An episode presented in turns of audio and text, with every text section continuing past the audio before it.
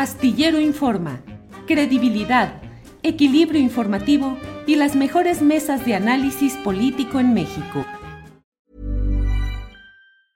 Hey, it's Ryan Reynolds and I'm here with Keith, co-star of my upcoming film If, only in theaters May 17th. Do you want to tell people the big news? All right, I'll do it. Sign up now and you'll get unlimited for $15 a month in six months of Paramount Plus Essential Plan on us. Mintmobile.com slash switch. Upfront payment of $45 equivalent to $15 per month. Unlimited over 40 gigabytes per month. Face lower speeds. Videos at 480p. Active Mint customers by 531.24 get six months of Paramount Plus Essential Plan. Auto renews after six months. Offer ends May 31st, 2024. Separate Paramount Plus registration required. Terms and conditions apply if rated PG. It's that time of the year. Your vacation is coming up. You can already hear the beach waves feel the warm breeze, relax, and think about work. You really, really want it all to work out while you're away. Monday.com gives you and the team that peace of mind. When all work is on one platform and everyone's in sync, things just flow wherever you are. Tap the banner to go to Monday.com.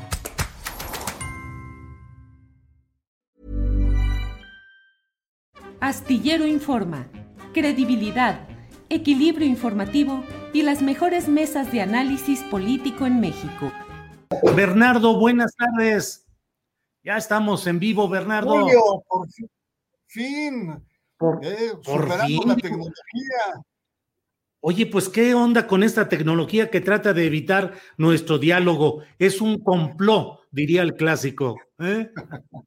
no, encantado, encantado. Qué bueno que ahora entré y sin ningún problema, pero eh, recuerdo cuando hablamos sobre la ultraderecha, eh, nada más era, estaba todo oscuro, ¿no? solamente era mi voz. y ayer, nada, nada, ayer estaba negado. No. ¿Qué pasó? No sé. Ahora entré como mantequilla, sin ningún problema. ¿Mm? Pues sí, así son estas cosas.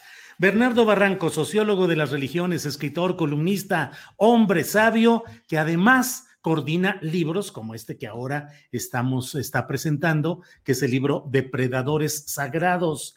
En él hay textos de José Barba, Erika Barrón, Ruth Casas, Leopoldo Cervantes, Daniel Portillo, Cristina Sada, Ana Luz Salazar y Mónica Uribe. ¿De qué trata el libro que coordinas, Bernardo?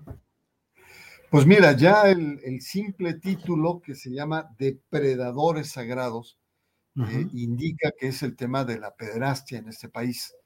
Eh, y el, título está inspirado en Marcial Maciel, eh, un hombre que se hizo pasar por santo, con gran presencia en la Iglesia Católica, picaporte directo con el Papa, gran presencia en los medios de comunicación y presencia entre las élites mexicanas, y llevaba doble o hasta triple vida. Y esa es una de, las cuestiones, eh, pues digamos, más ah, eh, dramáticas que en México hemos vivido, de cómo un gran líder, una persona de, una, de un reconocimiento, tenía doble o triple vida y una de sus aficiones y una de sus perversidades era violar niños, abusar de niños. Entonces, eh, el título está inspirado en él es una visión más moderna de lo que representa la pederastia, está enfocado en México, tiene una cronología y hay como diferentes eh, acentos. Está el tema teológico que aborda Ruth Casas, que eh, aborda el tema de la masculinidad sagrada, una manera muy interesante desde la teología feminista de entrar al tema. Y mm, Ruth Casas nos plantea que hay una masculinidad eh, o, patriarcado sagrado que también eh, eh, aspira o pretende orientar el espíritu, ser dueño de las almas, pero también ser dueño de los cuerpos. Y esto es un tema interesante. Y hay dos testimonios, tanto el de José Barba, que fue de los primeros, de los héroes que enfrentaron, denunciaron contra viento y marea, contra la iglesia, contra los medios, contra todos eh, los abusos de Marcial Maciel, y tienes eh, Ana Luz Salazar, que es otra generación, es una mujer muy joven, que, desde, que, desde, que fue violada desde niña. Tienes también el acento em, eh, evangélico, las iglesias protestantes y evangélicas, donde sucede lo mismo, Julio. lo, lo, que pasa, los reflectores están en la iglesia católica, pero también tenemos casos muy fuertes y hay una especie como de cultura de silencio en estas iglesias evangélicas. Y bueno, pues hay eh, eh, otros temas, el tema del encubrimiento, ahí em, Mónica Uribe se encarga de, de, darle lupa al cardenal Norberto Rivera, cómo se convierte Norberto Rivera en uno de los grandes encubridores de la Iglesia Católica que también molestó. En fin, creo que es un texto que abarca de manera moderna eh, eh, diferentes aspectos de la pederastia, eh, un tema que aparentemente viene como decayendo, desgastándose en términos de opinión pública, pero creo que hay que seguirle dando validez y vigor a un tema que sigue siendo em, un flagelo para la sociedad. Los obispos hace un año, en la conferencia del episcopado mexicano, declaró que había más de 152 curas que habían sido separados de su cargo por abusos sexuales. ¿Quiénes son? ¿De qué parroquias? ¿De qué diócesis? ¿Están en manos de la justicia? Eh, las víctimas, quiénes son, están satisfechas, cuál es el número. No sabemos nada, Julio. Sigue la opacidad en la Iglesia Católica. Y por lo tanto creemos que un libro como este, duro, ciertamente que aborda temas eh, muy, muy delicados, muy candentes, es útil para no bajar la guardia como sociedad frente a la pederastia clerical. Eh, Bernardo Barranco, hablas de no bajar la guardia frente a este, pues este proceso constante, histórico, documentado de la pederastia clerical, clerical y como dices, extendida no solo en el área de lo católico, sino a los segmentos eh, evangélicos o protestantes, como se les denomina eh, generalmente.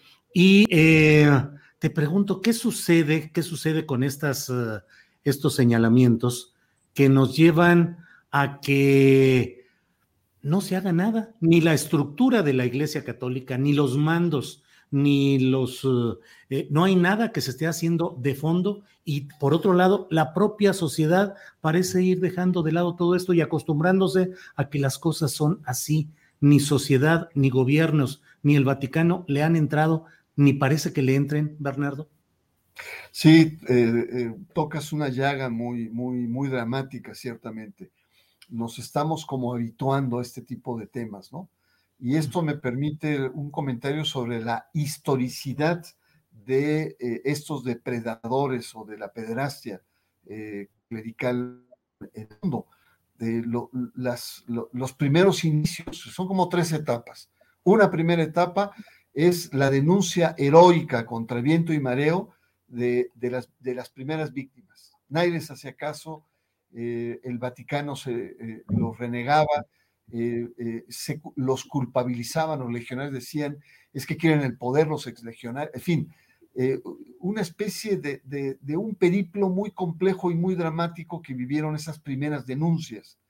Después viene un segundo momento que es el boom de los medios de comunicación. Los medios de comunicación logran eh, eh, el, colocar el tema de manera muy fuerte, sobre todo a partir de las investigaciones periodísticas de The Boston Globe, que es eh, un periódico en, Estados Unidos, y, e impacta la opinión pública en Estados Unidos, se expande a nivel del mundo, hay casos en Alemania, en Bélgica, en Italia, en Brasil, en, en el mismo México, es decir, se planetariza la problemática del abuso sexual a menores por parte de la iglesia, e incluso se hace de la pedrastia una especie como de género, de una mercancía muy jugosa. Hay películas, una de ellas sacó un, Oscar, hay series de televisión, hay documentales, entrevistas, la gente quedaba muy impactada con los testimonios de las víctimas, la iglesia quedaba muy mal parada con todo el tema del encubrimiento. Todo eso es esta segunda etapa que ha venido ya desvaneciéndose, como que se gastó ese momento. Y hoy eh, estamos en otro momento, es el momento en que, sobre todo a nivel de la sociedad civil, eh, eh, organizada, con fuerza, ha logrado mantener el tema, sobre todo grupos de víctimas que, tienen, que han tenido mucho peso, y algo que es totalmente diferente, pero importante, que es la actuación de los gobiernos. Es decir, los gobiernos en algunos países en algunos estados de la Unión Americana tiene la capacidad de atraer los casos con toda la investigación del Estado, con todo el, aparato del Estado eh, y con penalidades muy grandes. ¿no? Entonces, creo que estamos en ese momento, estamos en ese momento de que, eh, digamos, ha dejado, se ha venido ya trivializando incluso el tema. Eh, como tú lo señalas muy bien, pues hay una cierta indiferencia, pero ahí donde la sociedad civil es fuerte, la pederastia es mejor atacada. Ahí donde las leyes y los gobiernos tienen una voluntad de intervenir, perfecto. Y aquí hay, en México, lamentablemente, Julio, pues tú sabes muy bien que, no. En, febrero del 2019, cuando en el Vaticano había una cumbre sobre la pederastia, en la mañanera le preguntaron al presidente López Obrador sobre el tema y el presidente dijo, pues eh, yo con la iglesia no me meto. Pero el problema no es que no se meta con la iglesia, entiende uno la lógica y el peso político de la o las iglesias. Nadie lo duda. Pero el problema aquí es que se descobijan los derechos y la protección que debe guardar el Estado frente a la infancia, frente a los menores. Entonces ahí hay una disyuntiva que yo creo que el Estado debe intervenir, debe tener una legislación muy aguda y debe realmente tomar cartas en el asunto, que sería como la nueva etapa, si tú quieres, de la pederastia clerical y no clerical también a nivel de lo que pasa en otros, en otros ámbitos. Bernardo, ya no están en ejercicio pleno, son cardenales eméritos, dos personajes eh, muy relevantes como fueron, eh, eh, por una parte, como arzobispo primado de México, Norberto Rivera, acusado de proteger incesantemente a acusados de pederastia clerical. Por otra parte, el cardenal, ahora también emérito Juan Sandoval, eh, que pues es un personaje eh, con un discurso y una actitud muy cerrada frente a estos temas. En Jalisco hay una casa de retiro para sacerdotes que, que son acusados de este tipo de cosas. en fin, ¿Cuál ha sido? ¿Ha habido un cambio en la estructura y en la actitud de los directivos de la Iglesia Católica Mexicana de la salida de Norberto Rivera y de la salida de, Juan Sandoval del escenario hacia ahora o sigue más o menos el mismo esquema? creo que hay un cambio de actitud. Eh, creo que el actual presidente de la conferencia del episcopado mexicano y especialmente también su secretario, eh, el obispo Miranda, el secretario de la conferencia, han tenido mucho más sensibilidad frente al tema. Y, no, y también, hay que decirlo, el Papa eh, Francisco ha sido eh, muy insistente, incisivo frente al tema. El problema, y ahí hay un artículo muy bueno de un joven sacerdote, Portillo, plantea las inercias que tiene la Iglesia Católica, es decir, la Iglesia Católica no acaba de entender que la pederastia es una, eh, es una crisis planetaria que ha sufrido eh, en su autoridad moral, en, eh, la materia prima que, son los valores con la que maneja el sacerdote. No, hay, no hay otra forma, es como si dijéramos un periodista como tú o como yo, nuestra materia prima es la información, la objetividad, la claridad, ¿no? las palabras. En el caso de un clérigo son los valores. Y cuando un clérigo falta los valores, se convierte en un depredador. el problema eh, que se plantea en la iglesia es que por un lado hay una especie como de crisis de esta narrativa eh, que también ha tenido una evolución y esta narrativa ya no da más, ya no le creemos, si tú quieres, a la iglesia, ¿no? Por más bonitas palabras, los papas desde Juan Pablo II, Benedicto XVI, y el propio Francisco se la pasan pidiendo perdón a la sociedad, pero la sociedad global ya no le cree a la iglesia, tiene que dar un paso más allá. Y uno de los pasos más importantes es, es esta ruptura eh, de la... De la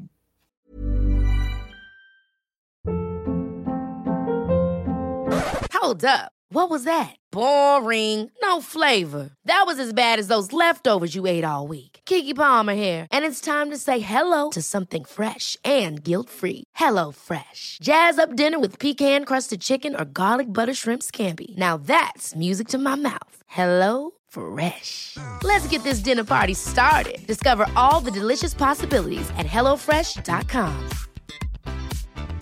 Hey, it's Ryan Reynolds, and I'm here with Keith, co star of my upcoming film, If, only in theaters, May 17th. Do you want to tell people the big news? All right, I'll do it. Sign up now and you'll get unlimited for $15 a month in six months of Paramount Plus Essential Plan on us. Mintmobile.com slash switch. Upfront payment of $45 equivalent to $15 per month. Unlimited over 40 gigabytes per month. Face lower speeds. Videos at 480p. Active Mint customers by 531.24 get six months of Paramount Plus Essential Plan. Auto renews after six months. Offer ends May 31st, 2024. Separate Paramount Plus registration required. Terms and conditions apply if rated PG. Eh, perversión sexual. Y ahí en el texto se remite mucho a, Foucault. Foucault lo que plantea es que la perversidad sexual es fundamentalmente un acto de poder. Es decir, este, estos curas, clérigos, pastores que se creen dueños de las almas y de los cuerpos y que se sienten protegidos, de ahí la importancia de personajes como Norberto Rivera, que encubre eh, e, estos crímenes, estos actos delictivos por parte de los sacerdotes, pero que finalmente tanto encubridores como violadores, como estos curas eh, eh, depredadores, eh, se manejan en términos de poder. Es decir, es el poder como el centro de la perversión con el cual la iglesia se ha manejado, pues no sabemos cuánto, a lo mejor en gran parte de toda su historia y hasta ahora con los grandes medios de comunicación podemos darnos cuenta de manera más detallada, pero que está el problema para la Iglesia Católica está. En Chile hubo, hay una caída de el más del 50% en tan solo 10 años, Julio.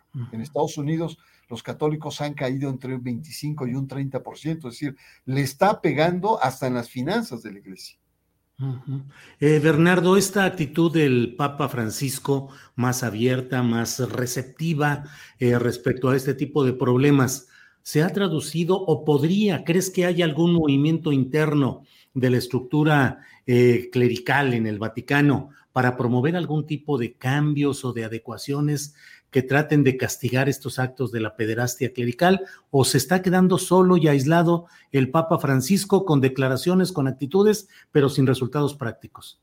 No, creo que el Papa tiene, tiene una actitud, eh, eh, digamos, valiente, valerosa, quiere hacer cosas. Eh, en febrero del 2019 convocó a una cumbre a todos los episcopados para tratar el tema, convocó a víctimas, eh, convocó a analistas, etcétera. Eh, ha cambiado y ha hecho más estrictas las, las medidas, obliga a los episcopados a entregar a, las autoridades locales a, a, los pederastas. Pero el problema de Francisco es que tiene la inercia de una iglesia que no acaba de sacudirse, que no acaba de entender la magnitud del problema, que, tienen una actitud de avestruz, eh, como diciendo que pase esto, que pase esta crisis, eh, la iglesia tiene que resistir.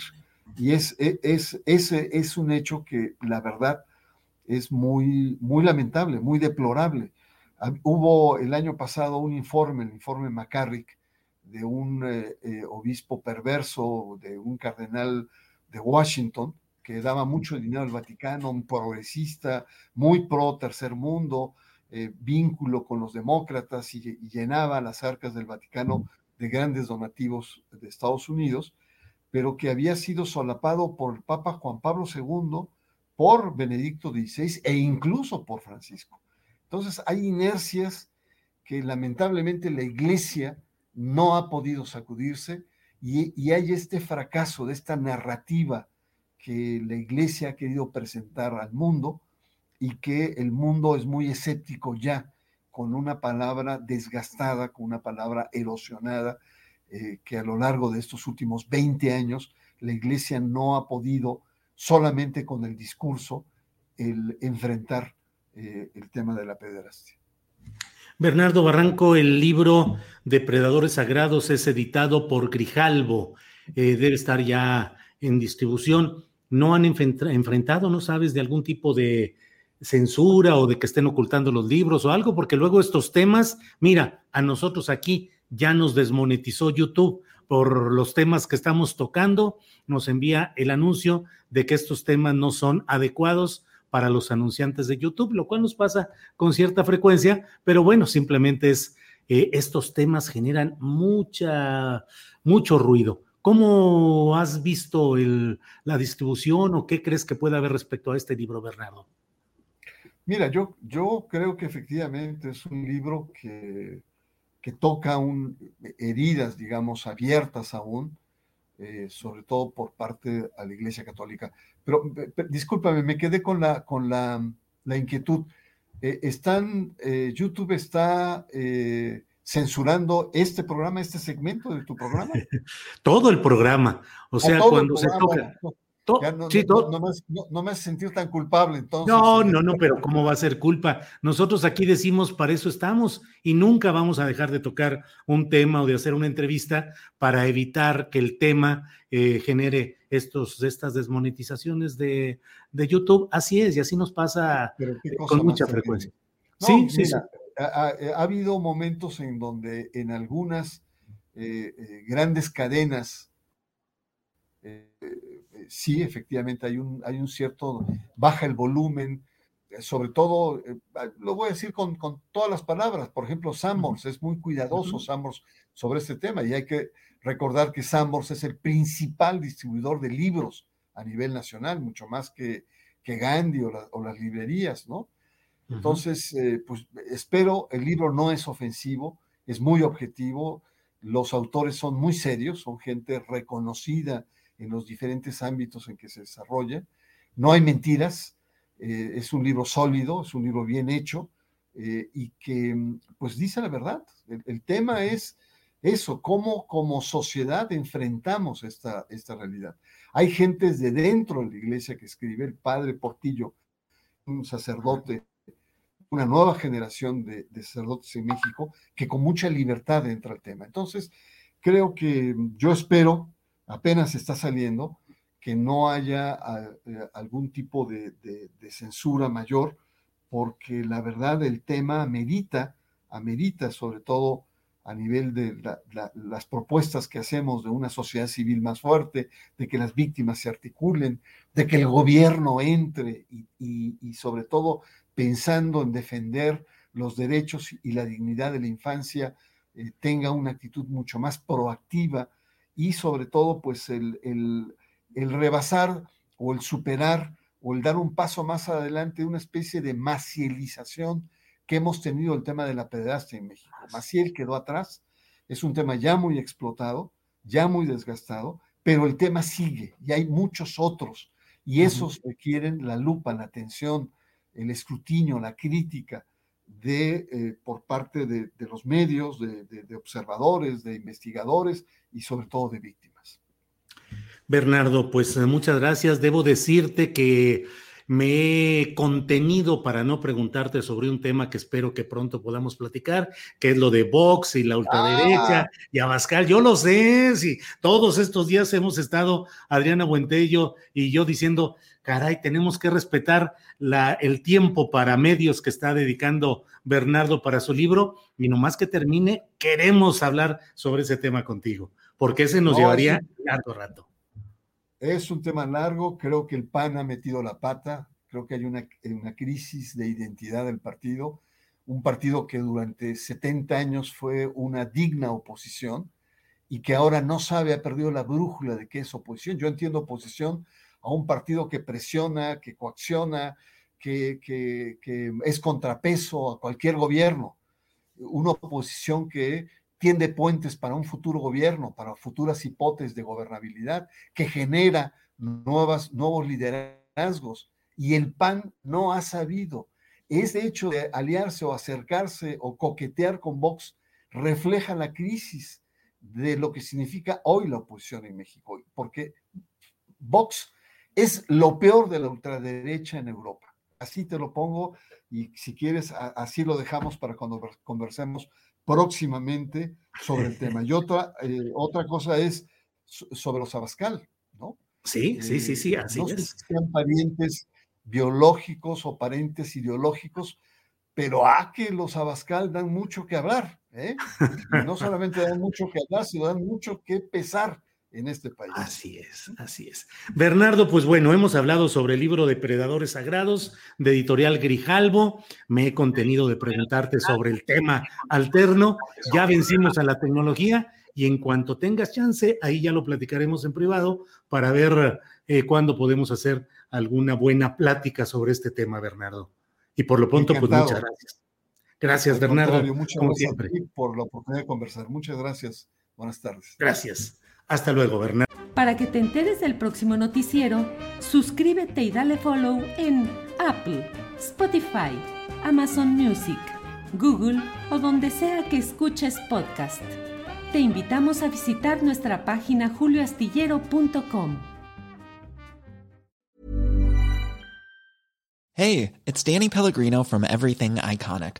¿Ready to upgrade your style game without blowing your budget? Check out Quince. They've got all the good stuff shirts and polos, activewear, and fine leather goods, all at 50 to 80% less than other high end brands. And the best part? They're all about safe, ethical, and responsible manufacturing.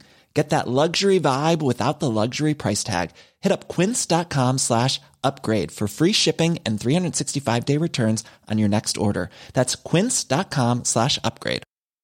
Ever catch yourself eating the same flavorless dinner three days in a row?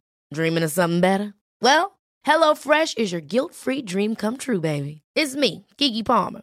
Let's wake up those taste buds with hot, juicy pecan crusted chicken or garlic butter shrimp scampi. Mm. Hello Fresh. Stop dreaming of all the delicious possibilities and dig in at HelloFresh.com. Let's get this dinner party started.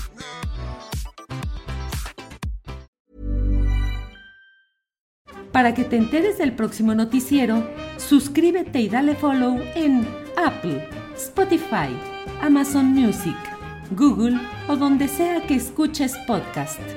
Te invitamos a visitar nuestra página julioastillero.com.